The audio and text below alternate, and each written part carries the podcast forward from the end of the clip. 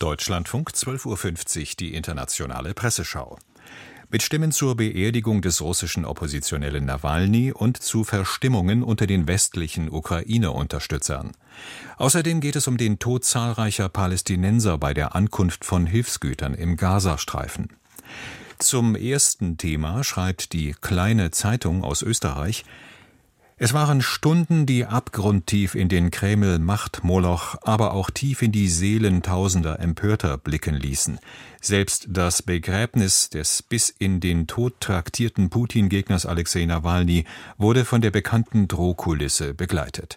Von feigen Einschüchterungsversuchen bis zum Borissow-Friedhof. Wie nervös Russlands Machtapparat ein Toter macht, zeigte sich. Zur Absicherung des Begräbnisses schickte das Regime Polizeieinheiten und die berüchtigten Omon-Schläger-Milizionäre. Diese knüppeln, Putin unmittelbar unterstellt, Protest im Land nieder, bemerkt die kleine Zeitung, die in Kärnten erscheint. Die Beerdigung von Nawalny markiert das Ende einer Ära der Hoffnung in Russland, konstatiert die kanadische Zeitung The Globe and Mail. Es fühlte sich wie eine Beerdigung an, nicht nur für Alexei Nawalny, sondern auch für ein Russland, das hätte existieren können, wenn man es Nawalny erlaubt hätte zu leben und Wladimir Putin in einer freien und fairen Wahl herauszufordern.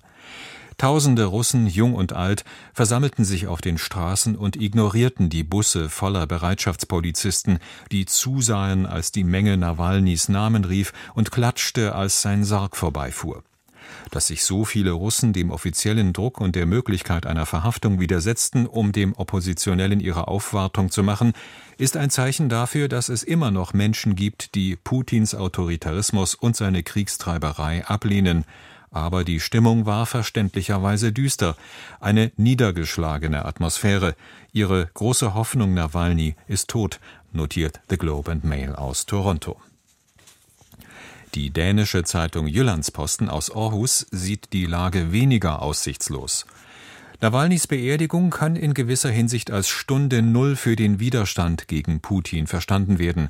Verzweiflung ist jetzt nicht angebracht, sondern es gilt, wachsam zu bleiben. Auch im eiskalten Moskau wird irgendwann der Frühling anbrechen. Die norwegische Zeitung Verdensgang ergänzt, mit einer so umfassenden Überwachung einer Beerdigung geht nur ein Regime vor, das Angst vor seiner eigenen Bevölkerung hat. Russland wird immer totalitärer und Putin duldet keine Opposition. Wenn er die Präsidentschaftswahl in zwei Wochen gewinnt, ohne dass kritische Gegenkandidaten zugelassen sind, ist das kein Ausdruck von Stärke. Es zeigt vielmehr, dass es das Regime nicht wagt, den Wählern eine echte Alternative zuzugestehen. Putin wird zwar auf unbestimmte Zeit weiter regieren, aber noch länger wird man sich an Nawalnys Mut erinnern, ist Werdensgang aus Oslo überzeugt.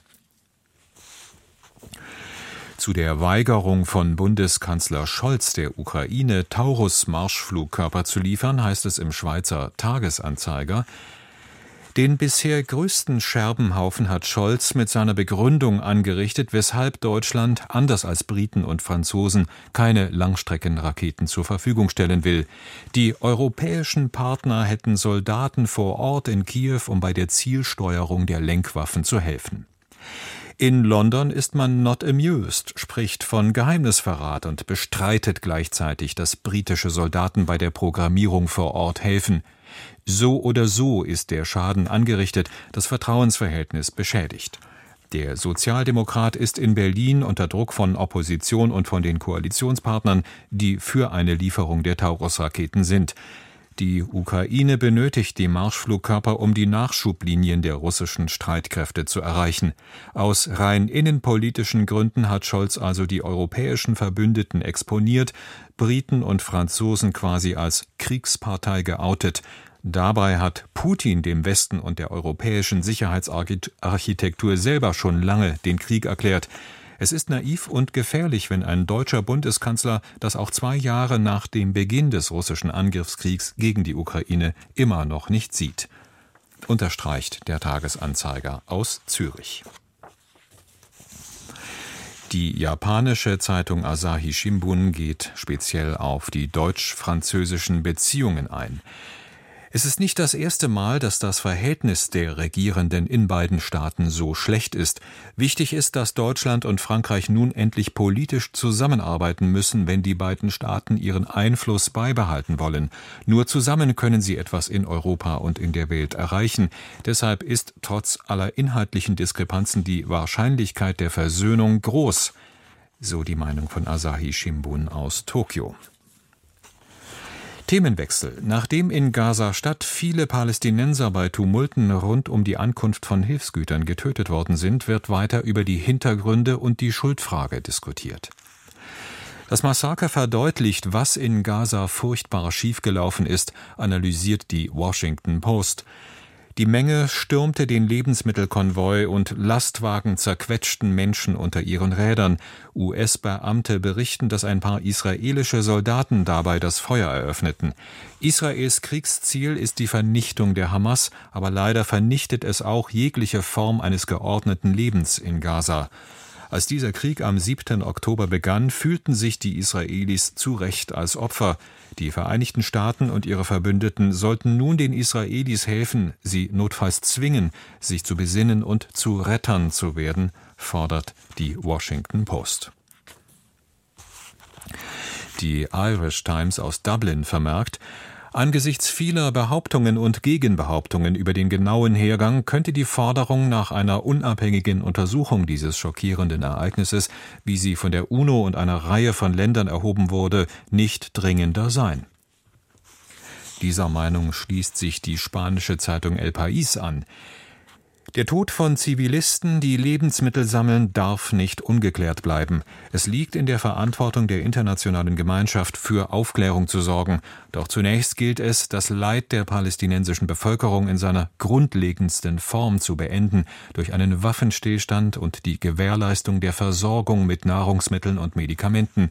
Hier liegt die Verantwortung ausschließlich beim israelischen Ministerpräsidenten Netanyahu, hebt El País aus Madrid hervor. Die arabische Zeitung Al-Quds macht Israel schwere Vorwürfe. Einmal mehr hat Israel ein furchtbares Verbrechen begangen. Das Massaker zeigt, dass man der Aussage Israels, es schaffe sichere humanitäre Korridore, nicht glauben kann. Es gibt im Gazastreifen keinen sicheren Ort. Sicherheit und Schutz wird es für die Bürger erst nach dem Abzug der israelischen Armee und dem Ende der Aggression geben. Es reicht nicht aus, eine Untersuchung dieses furchtbaren Massakers zu fordern. Dies gilt insbesondere für entsprechende Forderungen der USA, die nur die Weltöffentlichkeit beruhigen sollen. Vielmehr muss die Aggression sofort aufhören. Israel muss bestraft und zur Verantwortung gezogen werden, da es durch seine Aggression das Leben unschuldiger Menschen im Gazastreifen weiterhin missachtet. Soweit Al-Quds aus Ostjerusalem. Und die türkische Zeitung Yeni Shafak sieht eine Waffenruhe in weiter Ferne. Wenige Stunden nachdem US-Präsident Biden verkündet hatte, dass eine Feuerpause sehr nahe sei, kam es zu den Toten bei der Hilfslieferung. Ein Sprecher des Weißen Hauses korrigierte Bidens Aussage später und sagte, man arbeite an einer Waffenruhe, aber so nahe sei man ihr dann doch nicht. Auch Washington ist also nicht in der Lage, Israel zu stoppen. Klar ist, die Verantwortlichen für das Massaker in Gaza müssen eines Tages zur Rechenschaft gezogen werden. Und das war zum Ende dieser Ausgabe der Internationalen Presseschau. Jeni Schafak aus Istanbul. Die Redaktion hatte Philipp Früh, Sprecher war Martin Schaller.